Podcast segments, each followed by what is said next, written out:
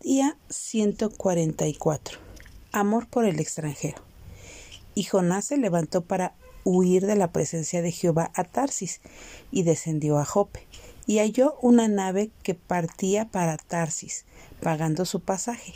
Entró en ella para irse con ellos a Tarsis, lejos de la presencia de Jehová. Jonás 1.3. Seguramente alguna vez has escuchado la frase que dice los niños son como esponjas, absorben todo lo que pasa a su alrededor.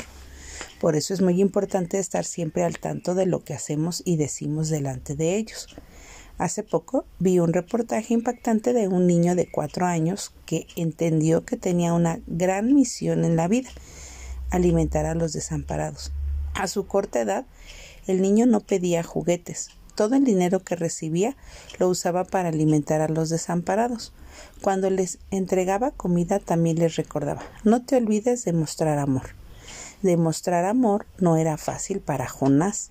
Desde su niñez había sido enseñado a odiar a los asirios y su autoridad por todos los atropellos que su gente recibía de ellos.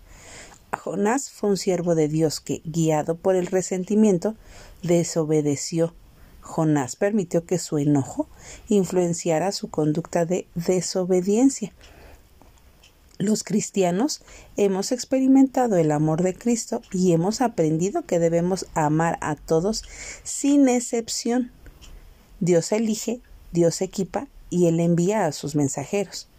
Esto tú y yo lo sabemos. No es fácil de entender y así como Jonás corremos en dirección contraria a nuestro llamado.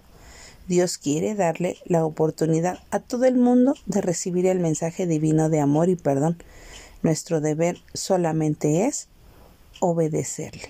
Así que pidámosle a Dios que Él continúe amándonos para que también nosotros podamos continuar obedeciéndole.